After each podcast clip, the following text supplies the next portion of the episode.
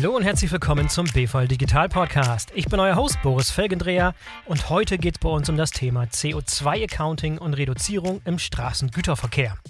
Dazu habe ich mir heute eine Co-Moderatorin an meine Seite geholt und zwar Amanda Könning. Amanda, herzlich willkommen im BVL Digital Podcast. Schön, dass du dabei bist. Hallo, freut mich dabei zu sein.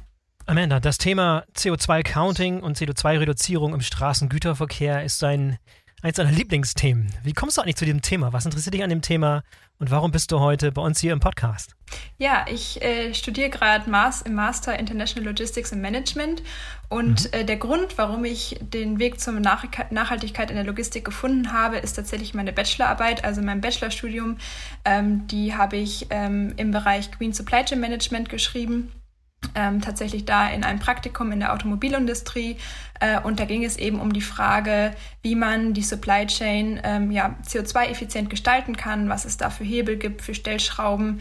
Ähm, genau, und ähm, so habe ich den Weg dazu gefunden. Und ähm, wenn man sich natürlich in der Bachelorarbeit sehr zeitintensiv damit beschäftigt, ähm, ja, findet man da seine Vorlieben und ja, merkt erst, wie viel Bereicherung dieses Thema bringt und wie viele Optionen es da auch gibt. Ja, hervorragend. Wie, wie weit bist du gerade mit deinem Studium? Ich bin jetzt aktuell im zweiten Mastersemester, also ähm, ja, ein Theoriesemester noch und dann kommt auch schon die Masterarbeit.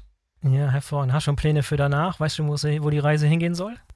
Ja, ähm, also ich war tatsächlich jetzt äh, in, äh, in, in, im Bachelorstudium, hatte ich schon verschiedene Praktika. Ich war sowohl in der Transportlogistik als auch im Supply Chain Management in der Automobilindustrie ähm, und ähm, ja, würde mich tatsächlich eher ähm, auf der Seite der Industrie sehen als mhm. auf der Seite der Transportlogistik ähm, und ähm, werde mal schauen, was sich da ergibt. Ja, wäre Startup-Welt auch schon was für dich nach dem Studium oder erstmal erst vielleicht später? Ich habe tatsächlich noch keine Erfahrung im Startup, ähm, finde es aber tatsächlich immer sehr, sehr interessant, weil äh, mich das sehr reizt, dass man so viele Möglichkeiten da hat und man auch wirklich gehört wird und aktiv an Themen mitarbeiten kann.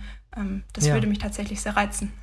Ja, wenn du den jetzigen Jahrgang mal anschaust, ist es sehr, sehr stark männerlastig noch oder sind da schon einige, einige weibliche Kandidaten in der Pipeline sozusagen, die auf den Markt kommen bald? Ja, die Frage kommt tatsächlich immer wieder auf, weil wir ja auch gerade in der Logistik äh, eine Männerdomäne haben, wie man immer so schön sagt. Ähm, ich ja. finde tatsächlich, bei uns im Studium ist es mittlerweile sehr ausgeglichen. Also wir haben sehr viele Frauen, auch junge Frauen dabei und ähm, ich bin da sehr zuversichtlich, dass sich das ja zukünftig ändern wird. Ja, hervorragend. Amanda, zu deinem, äh, zu deinem ganzen Praktika, die du machst und zu deinem Studium, bist du zusätzlich noch aktiv bei Logistics for Future. Kannst du uns das mal kurz vorstellen, was Logistics for Future genau macht und was du da genau für eine Aufgabe hast? Genau, Logistics for Future ist äh, eine Initiative von äh, ja, Studenten und Young Professionals. Ähm, wir haben uns zum Ziel gesetzt, äh, nachhaltige Logistiklösungen voranzutreiben. Also uns ist da super wichtig, dass wir äh, sowohl ökonomische, ökologische als auch die soziale Dimension betrachten.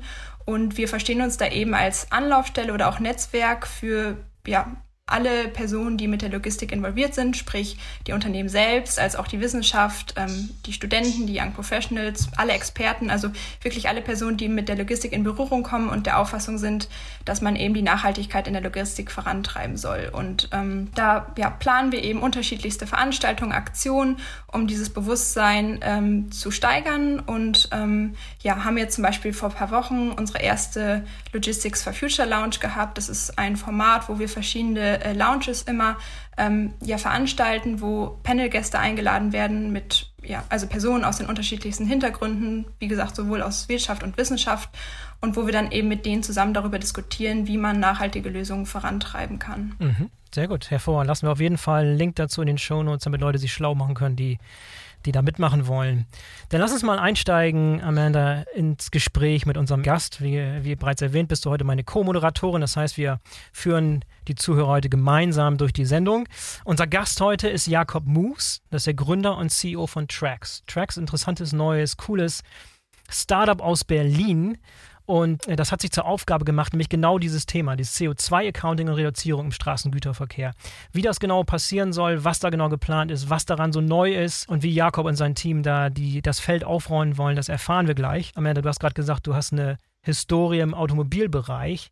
Das ist eine, ist eine Erfahrung, die du mit Jakob teilst. Denn Jakob war früher bei Volkswagen, das wird er uns sicherlich gleich erzählen.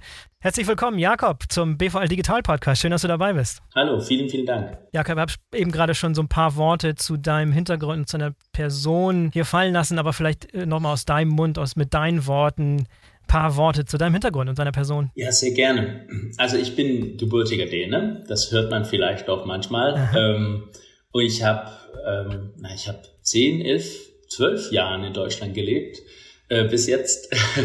ich bin äh, direkt nach dem Studium in Innovationsmanagement nach Deutschland gekommen und habe äh, ein paar Startups gegründet, nicht äh, weiter erfolgreich, aber ich konnte die zumindest verkaufen äh, für Das war schon mal erfolgreich. Ja. Das war, das war, das war schon okay äh, und habe dann einen Job bei Volkswagen bekommen. Mhm. Äh, erstmal in der Konzernforschung äh, und später bin ich dann gewechselt zu Volkswagen Financial Services in Braunschweig. Mhm. Äh, und äh, das war immer in unterschiedliche Jobs, aber immer mit dem Fokus äh, Produkt-Service-Systeme erstellen, sozusagen. Also wirklich die Verbindung mit einem verbundenen ähm, Fahrzeug und äh, verbunden mit dem Internet. Welche Dienstleistungen können wir da machen? Wie können wir diese Fahrzeug äh, Mehrwert machen äh, für die für die Nutzer und für die Eigentümer? Und das war lange mein Job ähm, bis ich dann äh, immer wieder, ich habe immer wieder auf das Thema äh, ähm, Effizienz gestoßen und gesagt, ah, es sollte doch möglich sein, wenn wir jetzt die Daten von einem Fahrzeug bekommen, dann können wir wohl auch vergleichen und so weiter.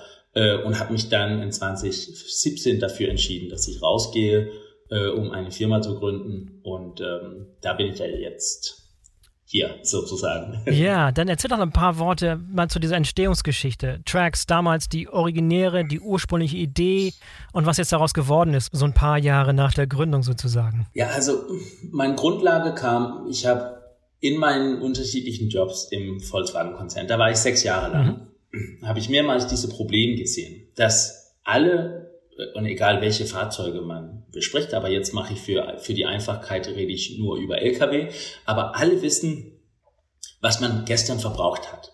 Aber niemand weiß richtig, ob es gut oder schlecht war, weil äh, es gibt keine richtige Benchmark. Das ist immer sehr abhängig von Kontext. Also es kann sein, wenn du einen LKW von A nach B gefahren hast, wenn der Verkehr schlecht war, dann, dann hast du einen höheren Verbrauch, als wenn, wenn da freie Fahrt war. Mhm. Ähm, die Ladung, der Gewicht äh, ist äh, ein Teil von dem Kontext. Die Route ganz sicher durch die Stadt zu fahren äh, ist viel teurer als auf der äh, auf, auf der Plattenland, auf der Autobahn. Ähm, Wetter, alle möglichen Sachen spielen ein. Und das heißt, es gibt keine richtige Ist-Soll-Analyse, wenn man wenn man ähm, ja wenn man äh, wenn man LKW-Effizienz oder Treibstoffeffizienz berechnet. Das heißt, alle können sagen, Gestern hat mein Fahrer 26 Liter pro 100 Kilometer, aber war das gut oder schlecht? Das ist ein Bauchgefühl-Entscheidung. Äh, und mit den neuesten Technologien in äh, KI, also ich bin präziser und sage dann in äh, Machine Learning und, äh, eben präziser mit in, äh, in ähm, Digital Twins, ist es wirklich möglich, all diese enorm viele Kontextsachen damit reinzurechnen und eine Art Context-Aware Benchmark zu erstellen. Und deswegen habe ich gesagt, ich gründe diese Firma und habe diese klare Fokus auf ein Context-Aware Benchmark. So, wir nehmen Daten von LKW und vergleichen sie mit äh, 10.000 andere äh, Lkw-Fahrten sozusagen mhm. und können dadurch eine Art Norm machen.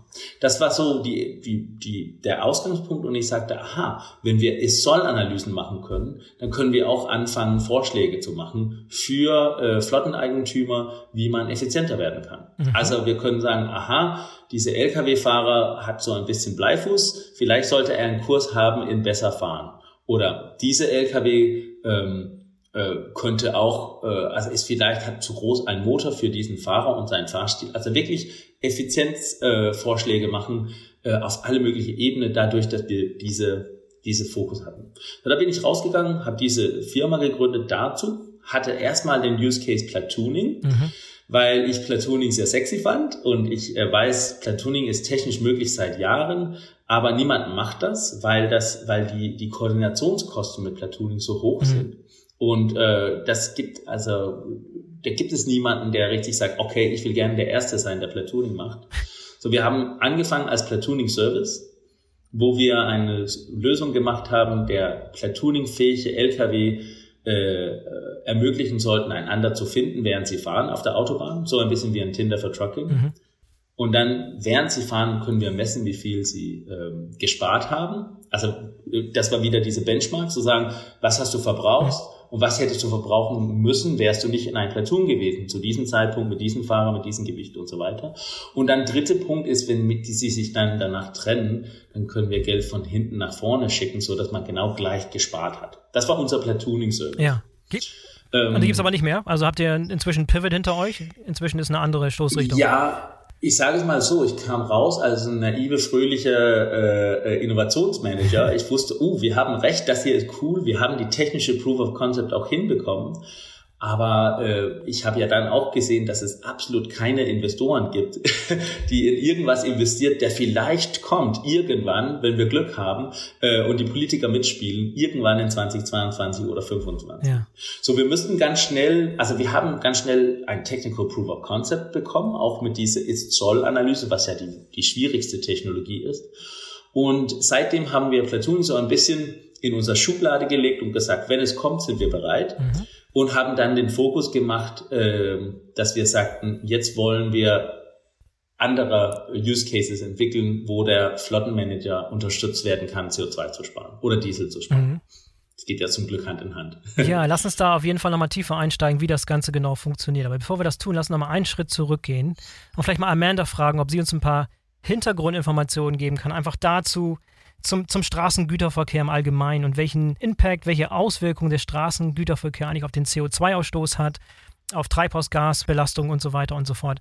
Amanda, du bist da ziemlich tief drin in dem Thema. Gib uns doch mal so die Hintergrundinfos, die, die notwendig sind, um zu verstehen, wie wichtig dieses Feld eigentlich genau ist. Ja, gerne. Also du sagst es schon, ähm, wir haben tatsächlich einen sehr, sehr gewaltigen Anteil. Also wenn wir erstmal über die Logistik selber sprechen, äh, wenn wir da unseren Blick auf Deutschland behalten, ähm, hat der Verkehrssektor tatsächlich einen Anteil von rund 30 Prozent an den Gesamt-CO2-Aufkommen. Und das ist natürlich sehr gewaltig und ähm, da stellt sich natürlich immer die Frage, welcher Verkehrsträger hat wo auch einen Anteil eben an diesem Prozentsatz. Und ähm, wenn wir uns da eben auf den Straßengüterverkehr fokussieren, ähm, Genau, also wenn wir uns da eben ähm, die Emissionen des Straßengüterverkehrs anschauen, ist er sehr gewaltig, denn wir haben eben die gewissen Restriktionen, also einerseits die Volumen als auch die Gewichtsbeschränkung. Und der CO2-Ausstoß im äh, Güterverkehr wird eben immer an der CO2-Emission je Tonnenkilometer gemessen. Und ich denke, das liegt auf der Hand, dass eben der Straßengüterverkehr da dann eben sehr gewaltige, ähm, ja, einen sehr gewaltigen Anteil hat. Und ähm, deswegen finde ich es eben auch ganz interessant, heute zu hören, äh, was es da teilweise für Lösungen eben schon gibt oder auch Optimierungsvorschläge, die der Jakob uns bestimmt gleich noch erzählen wird. Deswegen bin ich sehr gespannt, was er dazu erzählen hat und ähm, würde mich einfach mal interessieren, wie groß äh, denn die Bereitschaft der Unternehmen ist, dieses Problem auch anzugehen. Also haben die Unternehmen tatsächlich schon verstanden, dass diese Dringlichkeit zum Transformationsprozess auch besteht? Also ähm, wir haben ja diese, diese Erkenntnis aus Klimawissenschaft schon auf der Hand, dass der Straßengüterverkehr einen großen Anteil hat. Aber ist das auch wirklich bei den Unternehmen angekommen? Also sagen die von sich aus schon, hey, wir wollen wirklich etwas daran ändern oder ähm, sind sie da eher aktuell noch sehr zögerlich? Das ist eine super Frage. Also ähm, tatsächlich ist es so in Deutschland, dadurch, dass man in den 80er und 90er Jahren, also vor allem 90er und 2000er Jahren, diese Asset-Light-Strategie angefangen hat, ähm, sitzen wir in einer Situation, wo wir äh, Transportanbieter haben, wo die Flotten in Deutschland, ähm, äh, was sagen wir immer so als Faustregel, 90 Prozent der Flotten in Deutschland haben 20 Lkw oder weniger und 80 Prozent haben 5 Lkw oder weniger. Mhm. Also wirklich ein sehr, sehr, sehr long tail, mhm. sehr, sehr kleine Unternehmen. Sehr fragmentiert, ja. Äh, und mhm. sehr fragmentiert und oft nicht äh, digitalisiert. Also wir reden immer noch eine Branche, wo die sehr niedrige Margen auch teils haben, wenn sie nicht daneben Warehousing und Logistik-Services haben. Ähm, da gibt es sehr viel Fax und äh, Bleistift immer noch, sage ich mal blöd. Mhm. Und auf der anderen Seite haben wir ähm, Shipper und das sage ich sehr, sehr breit. Also unsere Definition bei Tracks ist, Shipper ist alle, die die Transport kaufen. Das heißt, auch sehr viele Logistik-Service-Providers sind bei uns sowohl Shipper als auch Carrier. Mhm. So deswegen, das sage ich erstmal, um das äh, zu trennen, weil, weil da kommt, ähm, da kommt die Antwort. Auf der Carrier-Seite ähm, gibt es eher eine Antwort, ähm, ja, wir müssen CO2 rapportieren an unseren Shipper. Wir haben keinen Bock. Äh, gib uns bitte eine Lösung. Aber ähm, CO2 zu sparen und so weiter, nee, da habe ich die Zeit nicht. Plus, das ist ein zweiter Punkt, plus sehr oft ist man genervt, dass der eine kommt der Reifenhersteller und dann jemanden, der macht Skirts und der andere macht äh, Spoiler und der dritte macht und die sagen alle, ja, du sparst CO2 und Diesel. Und das ist sehr schwierig, äh, das durchzuschauen. Das sehen wir erstmal auf der, auf der Carrier-Seite. Auf der Shipper-Seite, das finde ich sehr, sehr spannend. Vor zwei Jahren habe ich ja viel über CO2 gesprochen und Leute haben gesagt, Jakob, hör auf, über CO2 zu reden. Leute wollen es nicht hören, das ist egal, wir können offsetten für, für, für fünf äh, Cent. Ähm, ja, einfach aufhören. Jetzt kommen Leute tatsächlich zu mir und sagen, von der, von der Shipper-Seite und sagen, hey, wir haben gehört, du hast eine Lösung, wo du uns helfen kannst, äh, in, äh, in, äh, in der Straßengüterverkehr Teil von der Transportkette CO2 zu sparen. Ähm, so deswegen, äh, wenn man es über ein Tempo, äh, also über eine Zeitschiene guckt, äh, ist es wirklich vor, also es fing an in 2020, aber in 2021 ist das wirklich extrem geworden äh, sind alle Shipper und das gilt wirklich Hersteller, Retailers und, äh, und auch Logistic Service Provider angefangen zu sagen, oh, wir brauchen dringend eine Lösung, um CO2 in Straßengüterverkehr zu messen und einen Plan, um wie wir das senken. Aber der Carrier ist immer noch, äh, ist immer noch der letzte Glied in diese, in diese Diskussion, leider. Mhm. Glaubst du nicht, dass bei den Carriern vielleicht auch ein gewisser Wettbewerbsfaktor sich äh, etabliert? Also, dass die Carrier sich untereinander irgendwie abgrenzen müssen, dadurch, dass sie sagen können, mein Service ist jetzt ähm, CO2-effizienter als der des anderen? Äh, da gibt's manche, die sind damit angefangen, die machen auch, da gibt's auch ein paar, die machen gute Werbung damit. Ähm, das sind eher die mittelgroße und große. Äh, oft vergessen sie leider, ähm, dass weil, weil technisch gesehen, wenn man jetzt CO2-technisch ist, man kann ja eigentlich gucken auf der Dieselrechnung und sehen, wie viel CO2 haben meine Fahrzeuge verbraucht. Und dann kann man das offsetten. Und dann kann man danach sagen, liebe Kunde, äh, egal ob man ein Supermarktkette ist oder wer auch immer ist der Kunde, liebe Kunde, bei uns fährt man CO2-neutral. Aber alle, ähm, alle Standards in CO2-Emissionsmanagement sagen, ja, egal ob du offsettest oder nicht, du musst immer noch messen. Und, und das ist so, ähm, ähm, so, so, ja, eine Seite sehen wir Carriers, die machen diese Offsetting und die machen so Vor, äh, Vorschläge, hier bei mir fährst du CO2-neutral. Die sehen aber langsam auch, dass der Shipper sagt, ja, das ist gut, aber ich muss immer noch wissen präzis, wie viel CO2 ist mit meinen Produkten auf deinen LKW verbunden. Ja, verstehe, interessant. Beim Stichwort äh, Offsetting finde ich auch ganz interessant, dass du sagtest, früher sagte man vielleicht, wir können offsetten, wir brauchen das Ganze nicht, das Messen. Ähm, ich glaube aber auch, dass sich dahin die Gesellschaft ein bisschen sensibilisiert hat und hinterfragt, ist es denn jetzt wirklich die Alternative? Weil natürlich wurden die CO2-Emissionen ja trotzdem direkt an der Quelle nicht eingespart. Und ähm, ja, würdest du da sagen, dass sich die, das Konsumentenverhalten dahingehend auch verändert hat oder was da tatsächlich der Treiber ist, dass sich ähm, diese Bereitschaft in den Unternehmen auch ändert? Also ist es nur das, äh, ja, das Konsumentenverhalten an sich oder ähm, ist es tatsächlich vielleicht auch die Politik, die da Vorgaben gibt mit der CO2-Steuer oder ähm, ja, an sich deren eigenes Engagement? Was würdest du sagen, ist da der Treiber, dass sich diese, äh, diese Bereitschaft ändert? Also es gibt, ähm, es gibt äh, auf jeden Fall drei Treiber. Also erstmal hat man gesagt, wir wollen CO2 sparen, gut, wir offsetten. Das war so ein bisschen äh, die schnelle Lösung, weil dann müssen wir nicht messen. Und messen ist schwierig. Egal, ob es ein LKW ist oder was es ist, das ist schwierig, plötzlich anzufangen, äh, sich mit CO2 zu beschäftigen.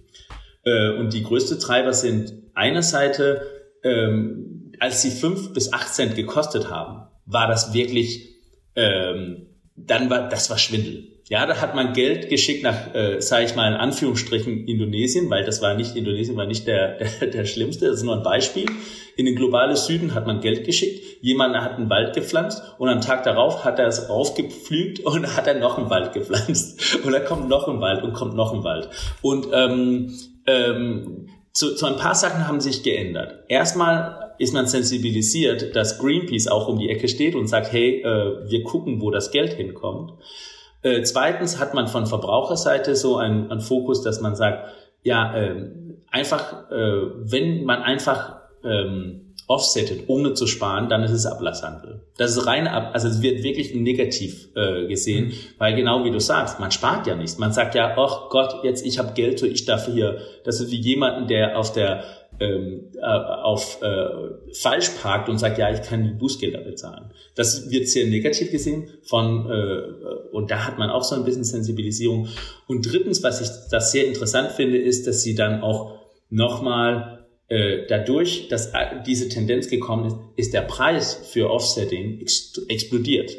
Ja, früher war das wirklich 8 Dollar, 8 Dollar konnte man ein Tonnen äh, äh, offsetten, jetzt ist der Preis um die 32 Euro. Und ich glaube, es wird steigen bis zu 60. So deswegen sieht man auch, uh, vielleicht sollen wir CO2 sparen, bevor wir einfach offsetten. Aber das ist ja vielleicht wiederum auch ein guter Ansatz, vielleicht nicht der gewollt war, aber dass die Leute hinterfragen, na gut, wenn das, das Zertifikat am Ende doch nicht die Alternative ist, dann werden wir uns um richtige Alternativen kümmern und äh, sorgen. Ich glaube, ich glaube tatsächlich, das Schöne ist, dass wir, ähm, also wir kennen es alle, alle, das ist so ein Procrastination, egal, wo, also ob es um, um Putzen geht oder irgendwas. Alles, was man, oder wenn man studiert, ja, dass man, äh, vor man diese, äh, diese, diese Abschluss schreibt, dann fängt man an, die Wohnung zu putzen. Das war so, ich sehe das ein bisschen ähnlich, dass man am Anfang gesagt hat, oh, müssen wir jetzt herausfinden, wie wir alle unsere Prozesse ändern, so dass wir plötzlich CO2 messen können in allem, was wir tun, weil das ist ja von, von Papiereinkauf über, also das ist ja alles, das ist Dienstreisen, das ist Investments, das, man muss sich wirklich mit, äh, auseinandersetzen mit den Sachen. Und jetzt ist diese Kurve gekommen, wo man sagt, ja, wir müssen uns damit auseinandersetzen. Und das ist positiv, weil erst wenn man messen kann, dann kann man auch anfangen zu senken. Ja, ja. ja das würde ich unterstreichen, wo du gerade sagst, äh, Prozesse verändern. Ich glaube, man muss auch eben zu diesem Punkt kommen, wo man sagt, es ist toll, wenn wir nochmal die Prozesse aufarbeiten, weil ich bin der, Über äh, der Auffassung, dass wenn man eben die auch nochmal hinterfragt, entdeckt man ja vielleicht auch gewisse Synergieeffekte. Ich habe es in meinem Praktikum gesehen, dass man geschaut hat, wie können wir CO2 einsparen. Okay, wir haben Konsolidierung, die sparen einerseits Kosten ein, aber auch CO2, weil die einzelnen Fahrten gar keinen Sinn machen. Also ich denke, man muss das vielleicht auch aus einem anderen Blickwinkel sehen und eben die positiven Dinge. Ganz nach dem Motto, das Glas ist nicht halb leer, sondern halb voll, sondern eben ähm, ja, die positiven Chancen aus dem Ganzen sehen und ähm, ja, dass man eben die Prozesse auch wirklich in eine gute Richtung verändern kann. Ne? Das ist genauso. Das ist genauso. Aber wie man auch, weil alle, die, jetzt warst du auch in einem großen Unternehmen, das Schwierige ist, dass selbst wenn die Einzelpersonen sehen, dass das gut ist, dass man jetzt, jetzt diesen Schritt machen kann, dann kriegt man immer noch, äh, sind die Boni der Manager immer noch auf den alten Prozess äh, basiert. Und das, das ist schon eine schwierige Geburt, aber zum Glück sieht das jetzt so aus, dass es ja. kommt. Jakob, du hast eben gesagt, das Messen von CO2-Emissionen ist schwierig. Damit hast du so mehr oder weniger den, den Nagel auf den Kopf getroffen. Lass uns da mal ein bisschen tiefer einsteigen. Und zwar in die Art und Weise, wie, wie Trackstar den Hebel ansetzt. Was sind die großen Herausforderungen? Also erstmal über dieses Erfassen. Lass uns erst über das Erfassen, das Messen sprechen. Was sind da so die größten Herausforderungen beim Erfassen von Emissionen? Es gibt zwei Möglichkeiten, mhm. äh, CO2 zu messen. Für einen Shipper. Jetzt rede ich wirklich ausschließlich um den Shipper, weil die sind, ähm, das ist den sogenannten Scope 3. Mhm. Äh, Scope 3 ist alle das, was nicht innerhalb vom, vom nicht direkt emittierte Emissionen. Ja. Ähm, wenn wir über den Carrier reden, ist alles ja Scope 1. Das heißt, er kann wirklich die äh, Dieselrechnung am Ende des Monats lesen und übersetzen in CO2 boom, dann weiß er, wie viel CO2 er für sich hat. Mhm. Das ist wichtiger oder schwieriger für den Shipper oder Logistic Service Provider, diese ähm, Emissionsmanagement zu bekommen. Und da gibt es zwei Möglichkeiten. Entweder guckt man äh, Durchschnittswerte, das ist pro Tonnenkilometer, äh, oder man guckt äh, die, die tatsächlich äh, Emissionen, also was tatsächlich verbraucht wurde von Diesel äh, für diese Fahrt. Wenn wir auf den ersten Punkt gucken, wenn ich weiß, was passiert, also wenn ich weiß, dass so und so viele Tonnenkilometer von A nach B gefahren wurden und wenn ich weiß, selbst nur die Postleitzahlen, da kann ich ein CO2-Maß damit machen. Aber durch alle die offiziellen Standards muss ich wirklich so negativ berechnen wie überhaupt möglich. Das heißt, ich weiß, du bist von Bremen nach Hamburg gefahren mit einem Tonnen und ich kann dann berechnen, das war so und so viel Tonnenkilometer und dann muss ich sehr, sehr, sehr pessimistisch berechnen, dass du mit ein, ähm, mit, dass du durch die Stadt gefahren bist, dass du leer nach Hause gefahren bist und so weiter und so weiter. Mhm. Je mehr ich dann weiß über deinen Pfad, kann ich dann diese Durchschnittswert äh, präziser machen und deswegen auch kleiner. Das heißt, ich weiß, du bist auf der A1 gefahren, gut, dann kann ich dann ein bisschen senken, weil äh, Autobahn auf der platten Land ist besser als Stadt sozusagen. Äh, ich weiß, du bist mit einem 40 Tonner, wo auch viele andere Sachen an Bord waren, gut, dann und ich weiß, dass der LKW voll nach Hause gefahren ist, gut, dann weiß ich mehr. Aber dann, dann mache ich diese, dann mache ich diese, dann darf ich deinen Durchschnitt äh, senken. Das ist schwierig, weil du brauchst sehr viel Informationen um den LKW und das größte Problem damit ist, am Ende des Tages hast du immer noch pro Tonnenkilometer. Das heißt, der größte Hebel ist, dass du weniger fährst. Und das will niemand. Das ist, also es gibt ja einen Grund, warum man was fährt. Auf der anderen Seite haben wir, ähm, haben wir die tatsächliche Verbrauch. Das ist unheimlich schwierig, weil wenn wir jetzt wissen, genau so viele Milliliter Diesel hast du verbraucht von Bremen nach Hamburg in diesem LKW, der, wo der Eigentümer ein externes Unternehmen ist, ähm, und wenn wir das, wenn wir das wissen können, dann können wir wirklich präzis die Allokierung machen von CO2. Ähm, das sind die zwei Möglichkeiten, was wir haben. Also die Durchschnittswerte und die präzise Werte. Äh, beide Sachen, also ich sage es mal so, wenn wir wenn wir einfach die, die, die übergeordnete ähm, Default Data nutzen, das ist einfach zu messen, aber du hast eine Übermessung von CO2. Mhm. Je mehr, je präziser du bist, je, wenn du Primärdaten nutzt, äh, hast du viel weniger CO2, was du misst. Aber was da unheimlich schwierig ist, die Daten zu bekommen. Also wenn du jetzt ein großer Hersteller von, sagen wir, Autos äh, bist, dann hast du auch eine große Einkaufabteilung. Und dann musst du zu deinem Subcontractor gehen und sagen, hey, ich weiß ja eigentlich alles über dich, aber ich will auch jetzt deine Kostenstruktur in Diesel haben. Ich will alles lesen, was du machst, weil ich will die CO2 berechnen. Ja. Dann sagt äh, der Subcontractor, nee, ähm, tschüss ja, dann versucht er das zu vermeiden, so viel wie möglich. So deswegen war das immer schwierig. Das war die erste Sache. Zweite Sache, was immer so schwierig war, um Primärdaten zu nutzen, war die Allokierung von Leerfahrten. Weil nicht alles ist ja äh, Full Truckload. Es gibt auch äh, Sammelgut und es gibt Less than Truckload. Und da gibt es zwei Paletten kommen in Station 1 und ein kommt ab in Station 2 und dann kommen drei neue an und so weiter und so weiter. Und die Allokierung von, von CO2 mit all das, was an Bord war, braucht man extrem viel Daten.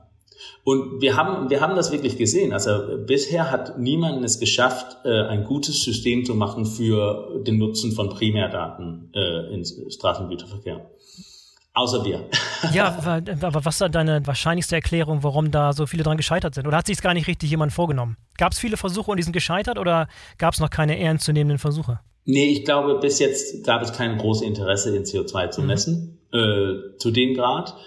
Und ich glaube, ähm, ein paar Sachen sind äh, dagegen gekommen. Äh, erstmal ist das unheimlich, also durch diese fragmentierte Markt bei den Carrier ist es unheimlich schwierig, überhaupt reinzukommen in den LKW, in den äh, Datensysteme. Zweitens, dadurch, dass die Datensysteme so unterschiedlich sind, da gibt es ja sehr viele Telematik-Providers, äh, ist es sehr, sehr schwierig, äh, die richtige Daten, also wirklich die Datenarchitektur aufzubauen dazu. Aber drittens, ähm, die Versuche, die wir gesehen haben, kamen von großen Konzernen. Und äh, die sind immer gescheitert. Also ich weiß nicht, ich, also meine Annahme ist ja immer noch, dass man den Kunden nicht äh, den, den, den Kostenstruktur geben will. Ähm, aber wir haben gesehen, da fehlte immer so ein Trusted Third Party, sage ich das immer, also der wirklich die Daten zusammenführen kann und den Shippern nur die Daten geben kann, die relevant sind. Also man soll nicht sagen, das war der Verbrauch auf diese Route, sondern das war die CO2 auf diese Europalette. Ja, und wir sagen nicht, ob es Leerfahrten gab. Also sozusagen. Also dass man das nicht, ähm, und das hat immer gefehlt, so ein Trusted Third Party. Ja, was, was glaubst du, was jetzt für euch der, der, der Ansatzpunkt ist, dass ihr das jetzt anders machen könnt und richtig machen könnt? Was ist da, wie, wie stellt euch jetzt die, die nächsten Monate, die nächsten Jahre vor, damit das endlich mal Realität wird? Also wir sind äh, damit angefangen, Vereinbarungen zu machen mit den Onboard-Telematik Systeme in dem LKW, also die, die mitgeboren sind, mhm. sage ich mal so. Also äh, MAN Digital Services und Rio äh, ist eine Seite, Fleetboard bei Daimler, Volvo Connect, ähm, Scania Telematics, DAF Telematics und so weiter, dass es eine einfachere Zugang gibt für den Flotteneigentümer, dass er einfach die Daten an uns weiterschicken kann, mhm. dass man da keine große API-Generierungssystem hat, dass wir es einfach machen, die Daten zu sharen. Äh, wir arbeiten sehr viel mit Datenschutz und Datensicherheit, um sicherzustellen, dass wir wirklich diese Trusted Third Party bleiben, dass niemand in der, in der Nähe von diesen Daten kommt sozusagen mhm. und dass wir nur ähm, die Allokierung machen von CO2 von den äh, Shipper, für den Shipper. Äh, und drittens haben wir von Anfang an äh, eine enge Zusammenarbeit mit Smart Freight Center in Amsterdam geführt. Die äh, stehen hinter dem GLEC-Standard, also äh, ein Standard für, wie man die Allokierung zum Beispiel für Leerfahrten und so weiter machen und immer gesichert, dass wir nach internationalen Standards immer arbeiten dass wir wissen, dass wenn wir eine Zahl machen, haben wir auch eine Akkreditierung, dass wir nicht in der blauen Luft auch mit einem Pi mal Daumen machen. Also das ist, das waren so die drei wichtigsten Schritte für uns, um sicherzustellen, dass wir, dass wir diese Service auch liefern können. Ja, du sprachst gerade schon die verschiedenen Standards an und auch Berechnungsleitfäden, die es gibt. Die habe ich im, ja, in der Zeit meiner Bachelorarbeit auch äh, feststellen müssen, dass es da ein Wirrwarr von Berechnungsleitfäden gibt und man sich immer wieder gefragt hat, an welchem orientiert man sich nun und äh, welcher ist auch plausibel, womit kann ein Unternehmen dann sicher sein, dass dieser auch vergleichbar mit anderen Unternehmen ist. Wie geht ihr damit um? Habt ihr da, du sprachst gerade den GLEX-Standard an, ähm, berechnet ihr mit denen und könnt ihr euren Kunden dann auch ja, den, den Proof geben, dass, ähm, dass sie sicher sein können, äh, dass sie das äh, mit ihren Kunden beispielsweise wieder vermitteln können und sagen können, hey, der ist wirklich auch verifiziert und äh, das ist vergleichbar mit anderen Unternehmen oder wo zieht ihr da die Grenze, also wirklich entlang der kompletten Supply Chain, weil wir, wir haben ja wirklich unterschiedlichste Parteien, die da involviert sind. Ja, also wir ähm wir äh, hatten auch das Problem, also was die Kunden auch haben, nämlich äh, an welchem Pferd spielt man. Gerade jetzt findet sich der Markt. Wir wissen, dass der ISO-Standard äh, Ende 2022 kommt für CO2-Emissionsmanagement. Und ich habe mich dann auch früh, äh, äh, bin ich dann angefangen mit DIN, damit zu arbeiten und sicherstellen, dass ich auch mitsitze in den, äh, in den Gremien und bin Mitglied ähm, und haben gesehen, dass der der, der Leiter von, den, von der ISO-Standard äh, zum Transport ist auch der technische Leiter von Smart Freight Center. Und habe gesagt, okay, dann spielen wir auf dem Pferd Smart Freight Center. Und von GLEC, weil äh, das ist eine sehr faire Art, die Leerfahrten zum Beispiel zu allokieren. Und dann haben wir äh, Transport und Logistik, weil das die, die Smart Freight Center äh, macht alle fünf Modi von äh, Transport plus äh, Warehousing und Logistic Services. Und wir ähm, haben dann gesagt, okay, wir gehen ganz stark davon aus, dass der ISO-Standard sehr eng an der GLEC-Standard äh, liegen wird. Verstehe. Aber ja, das ist alles am Finden. Das ist, äh, das stimmt. Leute haben auch so ein bisschen Angst davor, aber wir haben gesagt, naja, wir, wir treffen diese Entscheidung und der, die, die, die, die kleine Korrekturen werden nicht groß, wenn das, wenn das, wenn das anders passieren soll. Ja, ja, der, die Krux der Geschichte liegt ja erstmal darin, diese Datenbasis zu haben, vielleicht gerade auch noch nicht in, in der letzten Nachkommastelle, aber ich finde es sehr interessant, dass ihr euch da ähm, ja, einem Standard ähm, festgelegt habt, ähm, ja, um einfach dieser Intransparenz entgegenzuwirken, weil ich glaube, das schreckt halt auch viel ab und das ist ein großer Schritt, dem wir irgendwie entgegentreten müssen, dass man eben diese Intransparenz beseitigen kann, ähm, weil das ist natürlich die Basis dafür, dass man auch irgendwie optimieren kann. Ne? Das Problem ist auch, dass, äh, weil in unser System, wenn wir von dem Transportmanagementsystem von Shipper ähm, äh, keine Informationen über den LKW haben, gar keine, dann müssen wir sehr, sehr, sehr, sehr, sehr negativ berechnen, sage ich mal so. Und das ist ja dann ein Nachteil, weil wenn man dann mein Kunde ist und man guckt, aha, mag sein, dass er GLEC zertifiziert ist, aber er gibt mir wirklich sehr hohe CO2-Daten, CO2-Zahlen, das, das ist schon schwierig. Das find, also das ist, das ist kein Wild West. Es findet sich und ist wirklich auch äh, am Finden. Aber ich merke auch, dass, äh, dass wir immer noch, ähm, ja, dass man, dass man sich einkreist. Aber ich lege, ich lege wirklich all mein Geld auf, äh, auf äh, GLEC, dass das der internationale Standard wird. Sehr gut. Jakob, dann lass uns über das Thema Optimierung sprechen, denn äh, Erfassung ist die eine Seite der Medaille, Optimierung ist die andere Seite der Medaille. Es gibt eine, eine, eine ganze Reihe und auch schon seit vielen, vielen Jahren Routenoptimierungssysteme in allen möglichen Varianten und, und Systemen. Wie geht ihr an die Sache ran? Welche Möglichkeiten der Optimierung ergeben sich erst einmal? Wie ich vorher gesagt habe, fingen wir an, um zu sagen, komm, wir machen Platooning. Dann sind wir einen Schritt zurückgegangen. Dann haben wir gesagt, liebe Carriers, was können wir mit euch zusammen machen? Da sind wir auch einen Schritt zurückgegangen und haben gesehen, in der Branche ist der Entscheider äh, fast immer der oder der, der zahlt, ist immer der Shipper. Und deswegen sind wir jetzt dabei, mit unseren ersten Kunden auch Strategien zu legen mhm. und sagen, wofür können wir äh, die Daten nutzen, an, also anonymisiert, wie sie sind, äh, ist Soll-Analysen von den externen Subcontractors. Und unser Ziel ist es, dass es auch ein bisschen in der Philosophie von Smart Freight Center, dass wir zusammen Strategien legen, wie man kollaborativ CO2 sparen kann. Unser erste, also unser erster Hebel, was wir sehen von CO2 sparen, ist, äh, glaube es oder nicht, dass es äh, Primärdaten nutzen, weil wenn du Primärdaten nutzt, dann sparst du sehr viel gemessene CO2. Also du sparst äh, 50 Prozent äh, gemessenes CO2, sobald du, du wirklich Primärdaten nutzt, um CO2 zu messen. Aber der zweite Hebel, was dann, weil das ist nur gemessenes CO2, zweite Hebel, um richtiges CO2 zu messen, das ist Flottenzusammensetzung. So, wir messen wirklich mit Ist-Soll-Analysen, welche Routen fährt der externe Subcontractor für dich, welche davon könnte man elektrisch fahren, welche könnte man Wasserstoff fahren äh, und gibt es auch äh, manche Routen oder Route-Fahrer-Kombinationen, wo man eher ein 240 PS fahren sollte oder, oder, oder. Also wo wir wirklich versuchen, hm. Eine ganz klare Optimierung, der helfen soll in der Entscheidungsgrundlage äh, äh, in, wie äh, erneuere ich immer die Flotte und was kann ich machen in der Verhandlung mit den externen Subcontractor und wie kann ich mit den externen Subcontractor in Dialog mhm. gehen. Mhm. Ähm, weil das ist immer so, das ist auch so eine komplexe Sache, welche Lkw man kauft und so weiter. Aber wir hören, dass sehr viele rausgehen und sagen, wir wollen alles elektrisch machen. Aber alle, die das sagen, wissen auch, das kann man nicht von heute auf morgen.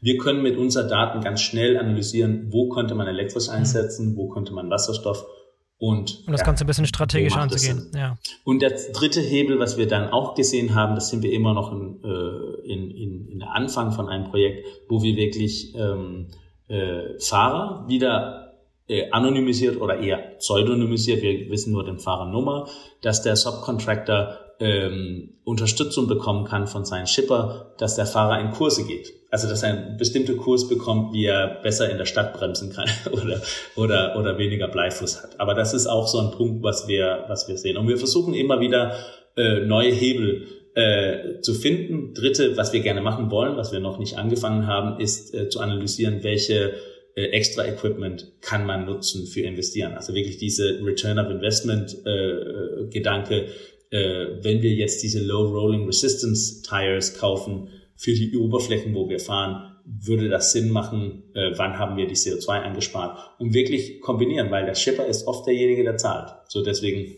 Jakob, du hast ganz am Anfang schon mal erwähnt, dass künstliche Intelligenz zum Einsatz kommt. Inwieweit ist das heute schon für euch ein Thema? Inwieweit ist das, was ihr gerade entwickelt, schon gespeist und unterstützt von künstlicher Intelligenz, die wirklich den Namen verdient hat, sozusagen?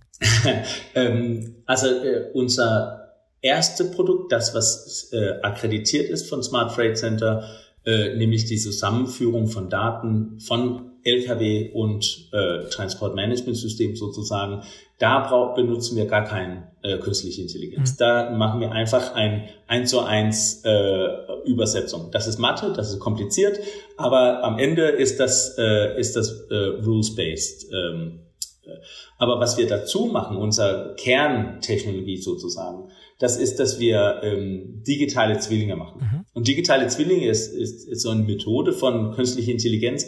Viele kennen es von Fußball, wo der Fußballtrainer äh, alle, alle Spieler äh, so äh, ein Modell hat von den Spielern sozusagen und kann durch Millionen von Szenarien durchlaufen, so dass er weiß, in diesem Kampf äh, wo haben wir die beste Aufstellung. Genauso machen wir das mit unseren äh, LKW, die wir an Bord haben. Wir machen eine anonymisierte digitale Zwilling von dem Fahrer. Mhm. Und wir machen anonymisierte digitale Zwilling von dem LKW, also von den spezifischen LKW. Und wir machen einen von der Route. Und wir können dann immer sagen, okay, also können dann immer Spiele machen, äh, was wir nutzen für unsere Optimierung, nämlich wir lassen dann alle LKW, die wir im System haben, auf diese Route fahren. Oder wir lassen alle äh, Fahrer, die wir im System haben, in diesen LKW fahren. Und dadurch bekommen wir so eine Normalverteilung von, von was für ein Verbrauch ist optimal oder was für ein Verbrauch ist normal in diesen Lkw auf diese Route. Ähm, ja, und das ist, ähm, der Unterschied ist immer, äh, ist äh, immer, äh, hat man ähm, KI, also in diesem Fall digitale Zwillinge, ähm, kriegt man ein Resultat, aber man weiß nicht warum. Und der andere ist rules-based, ist, dass man sagt, na ja, ein LKW in diese Größe, in diesen Windverhältnisse, in, also mit alle diese Kontextsachen eingerechnet, dann macht man ein, ähm, ein Berechnung. Und wir sehen, dass unser äh, Vorhersagekraft, weil jetzt, äh, das ist auch KI, das ist prädiktive Analyse, was wir machen. Also wir versuchen in die Zukunft zu gucken, ohne dass man in die Zukunft gucken kann. Unsere Vorhersagekraft ist enorm präzis. Also wir haben, äh, äh, wir haben äh, drei bis fünf Prozent Fehlerquote. Und wir sehen, dass äh, die Rules-Based äh, 15 bis 25 Prozent Fehlerquote haben. Das heißt, wir können dann, wir nutzen das, um so ein bisschen sozusagen in die Zukunft äh, also wir nutzen das, äh, um diese Anwendung zu machen, ähm, um, um so eine Art Norm zu haben, um zu sehen, äh, war das gut oder schlecht? Weil das ist ja eigentlich die Grundlage von unserer Technologie, nämlich diese Ist-Soll-Analyse. War das gut oder schlecht? Wenn wir bei den Trends der künstlichen Intelligenz sind, äh, Jakob, was denkst du, was gibt es sonst noch für Trends, wenn wir jetzt den Blick in die Zukunft werfen? Jetzt vielleicht nicht nur bei den Optimierungen, sondern auch wieder zurück zum CO2-Accounting. Äh, kennst du oder weißt du schon von irgendwelchen Möglichkeiten, wie man das noch besser gestalten kann? Oder vielleicht auch irgendwelche Ideen, wie man eben diesen Transformationsprozess zu einer nachhaltigen Logistik äh, beschleunigen kann. Wir hatten es ja am Anfang schon, ist es das Konsumentenverhalten, die Politik. Ähm, wo denkst du, sind die Milestones kurz- bis mittelfristig? Äh, das ist erstmal, erstmal äh, also eine, eine super gute Frage. Ich sitze und denke und denke. Ich muss sagen, vielleicht sitze ich so sehr in meine Prozesse, dass ich ähm, ja, so deswegen äh, meine Antwort bitte, bitte in der Hinsicht äh, lesen. Aber ich sehe künstliche Intelligenz als eine super Möglichkeit, Bauchgefühlentscheidungen zu unterstützen. Und äh, also es gibt zwei Arten von künstlicher Intelligenz. Einen füttert rein in eine Maschine, das ist also so wie ein Roboter oder ein Auto, autonom fahrendes Auto. Darüber rede ich gerade jetzt nicht. Ein anderer füttert so für eine Dienstleistung und die sind sehr gut in Entscheidungsunterstützung. Also man kann wirklich äh, Millionen von, von Sachen berechnen auf einmal und dann sagt man, naja, die Wahrscheinlichkeit, dass wenn du rechts gehst, ist, äh, dass du Erfolg hast, ist höher, als wenn du links gehst. Aber die Person muss selber die Entscheidung treffen. Da glaube ich, da ist äh, künstliche Intelligenz super, super gut. Ähm, wenn es zu CO2-Sparen kommt, ich glaube, das Allerwichtigste, was wir wirklich sehen müssen, ist, dass Leute anfangen müssen zu messen.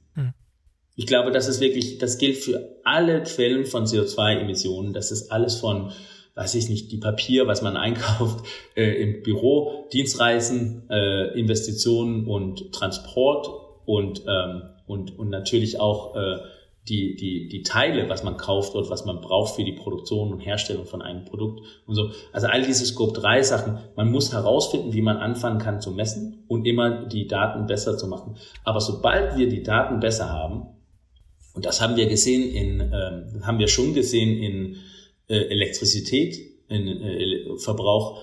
Sobald wir das haben, dann können wir wirklich die Daten nutzen, um Vorschläge zu machen, die auf der individuelle Unternehmen oder individuelle Person gerichtet ist, wie man besser Entscheidungen treffen kann, um effizienter zu werden. Und da spielt KI eine, da wird KI auch eine wichtige Rolle spielen.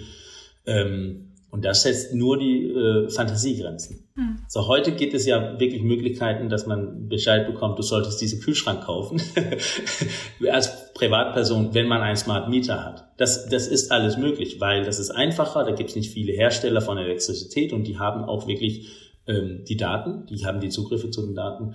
Aber für kompliziertere Sachen wie Dienstreisen und so weiter wird es mit Sicherheit auch in der Zukunft äh, Lösungen geben, die einfach sicherstellen kann, dass die Entscheidungen äh, effizienter werden, äh, wenn die mit Dienst reisen. Und da wird berechnet, naja, vielleicht solltest du einen Zoom-Call machen.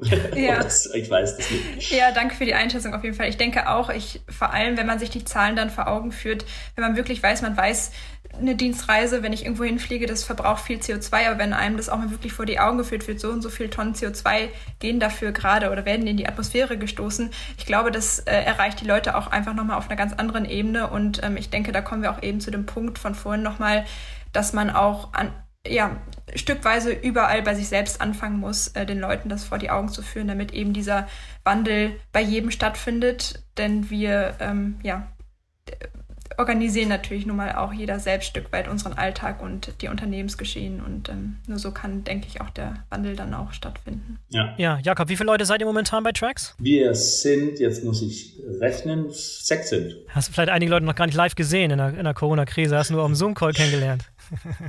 Ich habe die, ich habe tatsächlich, äh, doch jetzt habe ich mittlerweile alle gesehen, aber das war, das war, das hat ein bisschen gedauert, ja, stimmt. Ja. Und ein paar habe ich nicht gesehen, seit wir alle nach Hause gegangen sind. Was, äh, wie, wie stellst du dir das Wachstum in den, in den kommenden Wochen, Monaten, Jahren vor? Wie aggressiv wollt ihr, wollt ihr an den Markt gehen? Wie aggressiv wollt ihr wachsen? Also ähm, wir sind jetzt dabei, ein, äh, den, also den Markteintritt haben wir gemacht mit äh, und wir sind auch dabei, also wir, wir haben auch die erste richtige Kunden an Bord, wo das nicht äh, Pilotprojekte sind. Das ist schon mal wichtig, ja. und ähm, wir sind, also wir wollen die nächsten sechs Monate lernen, was es ist, was wir tun müssen, um weiter raus zu den Kunden zu kommen. Auch ganz klar erklären, was, also das ist ja immer das Problem mit einem Hightech-Startup, die gerne jetzt lernen will zu verkaufen.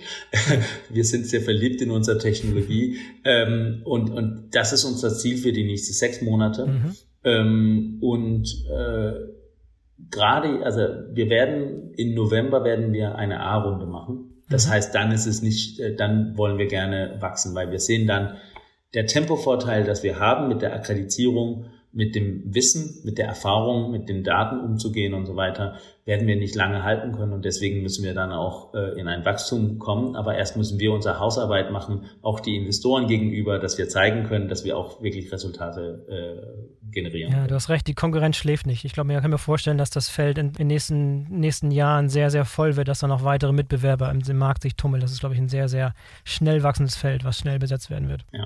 Das glaube ich auch. Also da will ich dann auch kurz sagen, also wir sehen, ein paar Unternehmen sind sehr, sehr, sehr gut in, in eher dem breiten ähm, äh, äh, CO2-Emissionsmanagement.